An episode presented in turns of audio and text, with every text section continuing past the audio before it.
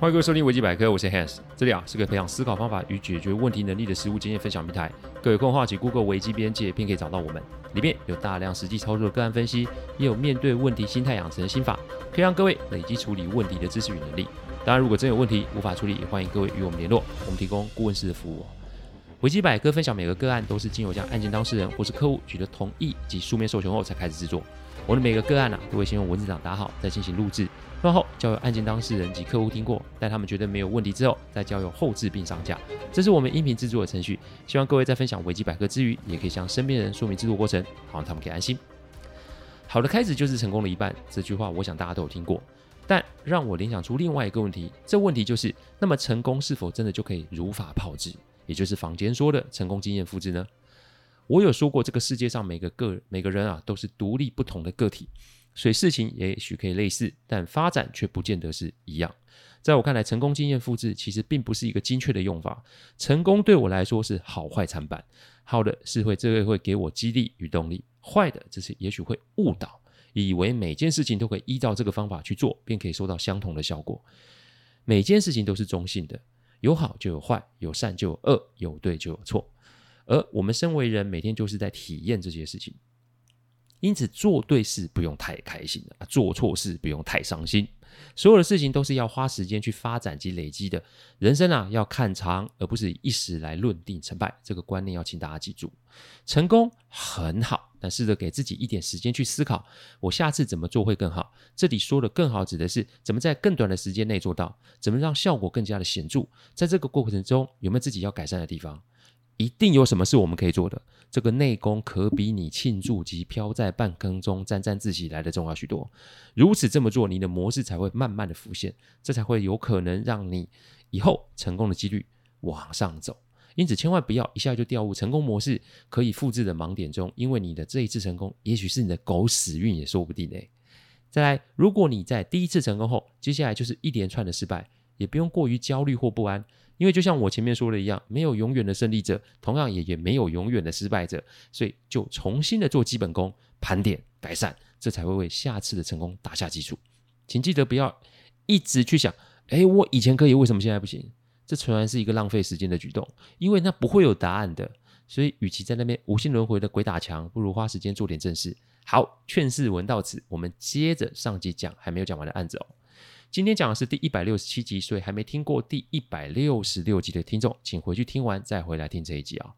好，我挂上阿肯的父亲的电话后，我等的就是阿肯本人打电话来。要死的人是他，那他要打电话来求解的人也应该是他。如果连这个认知都没有，那他接下来就会一直活在惊疑不定。这不论他看多少医师，吃多少药，都是无解的。是找不到方向，所以想吞药自杀，还是有别的原因搞出这个状况？这得要他自己来说明才行啊！命是自己的啊，他如果不想要，那就是我之前说的嘛，死亡也是个选项。这句话就可以适用在他的身上。而我现在要做的就是安静的等，等他有意愿活下去，等他有意愿要面对问题哦。两个星期后，烧店老板打给我，他说：“哎，阿肯现在人在餐厅吃饭呢，面色不太好。他想哦。”是不是有什么事情发生，觉得不太对，所以问我有没有过空过去看看他？诶，至少没死嘛，而且还选了朋友的烧肉店，那就代表一件事，他有求生及求助的意愿。没多久我到嘞，我笑笑说：“诶，有一阵子不见了，最近好吗？”嗯，骗死。啊，面对自杀没成的人，你可以用这种开场哦。我提醒大家一个概念：如果你把他当作不正常的人，那对他来说就是一种持续的否定跟压力嘛。所以先不把他自杀的事情拿出来讲，你当作没事的话，至少让他自己会想要讲，这才会让我们有机会可以帮到他。请大家记得，在处理类似的案件时，不要让你的同情心驱使你去做出越界的事情，因为自杀是他的选择。那就是对方他的权利。一个会想要自杀的人，那就代表现实世界对他来说有一定程度的压力或是负面的意义。选择死，那也许是他仅存可以控制的权利。问问大家，谁不知道自杀不对啊？谁不知道自杀是逃避现实？但还是那句话：莫经他人苦，莫劝人大度。这句话我讲很多次喽。我不想他死。但我不会阻止他去死，因为如果我这一次把他压下来，那下下次呢？我有办法看着他一辈子吗？因此，除非是他的根本信念有所松动或改变，那才有机会啊。所以你不要一开始就急着要去拉对方啊。再来，我们用人性的考量去想想，从阿肯父亲通知我阿肯吞药自杀到现在两个礼拜，他有的是机会找别的方式去了结他自己的命啊。那为什么？为什么他现在会坐在烧肉店里面？一定有原因的。所以我现在要做的事就是把他当普通的朋友聊聊天，其他的不提。就算要提，也是让他自己提嘛。阿肯对于我的反应有点吃惊，不过他也没有说什么。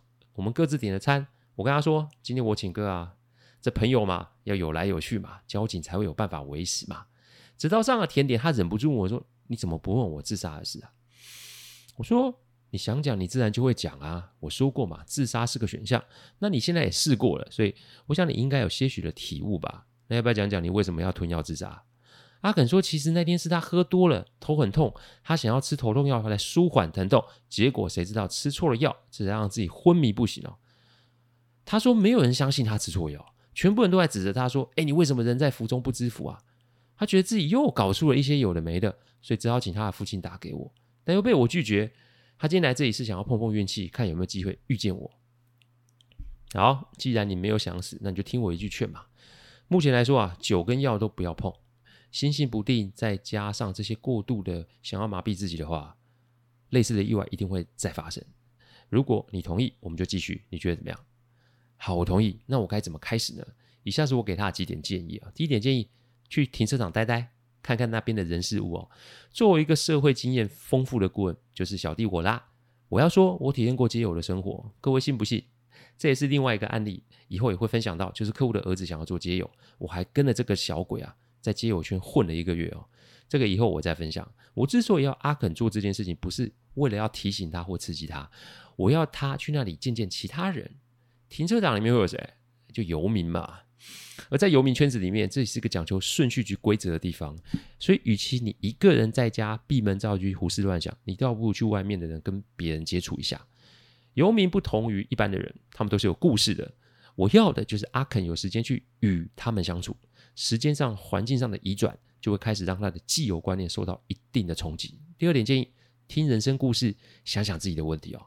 每个人都有故事啊，游民也一样，去看、去听、去问，让别人的生活经历进入自己的脑海里面。除了对自己的身份要保密以外，每天就是把别人的故事记录下来，写在笔记本里面。为什么要写在笔记本里面？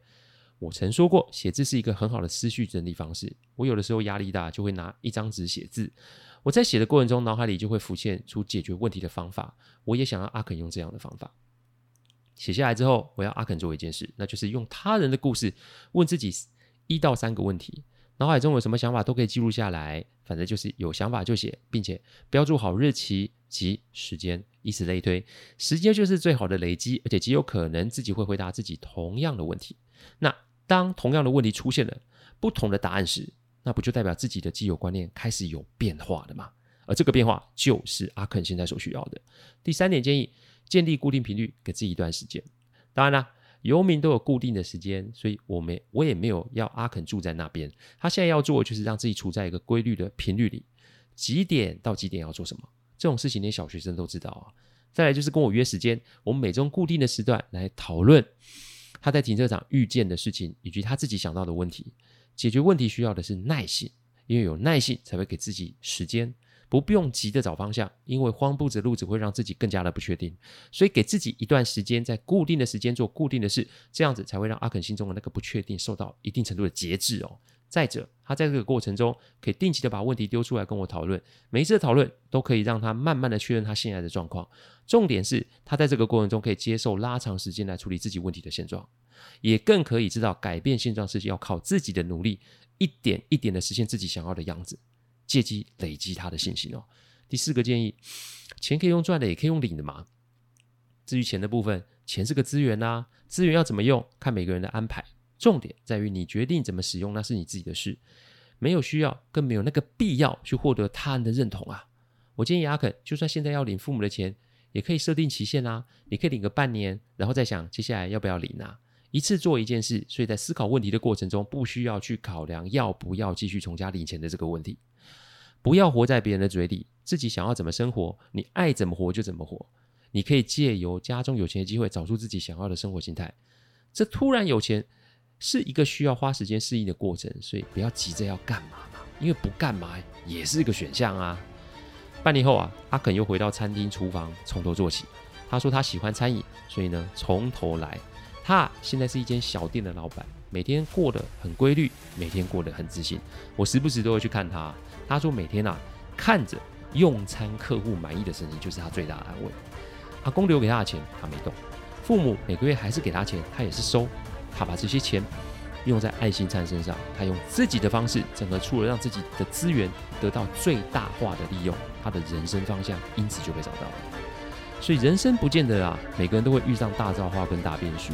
我用两集啊提醒各位，凡事不要只活在别人的嘴里，不要用那些约定俗成的观念来约束，甚至是绑架自己，因为你做不到就是做不到，有那个必要把自己搞死吗？希望各位可以好好想想哦。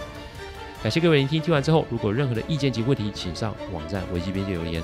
我每周都有新的主题分享，如果有任何想听的主题，也都可以让我知道。再次感谢大家，我们下次再见。拜拜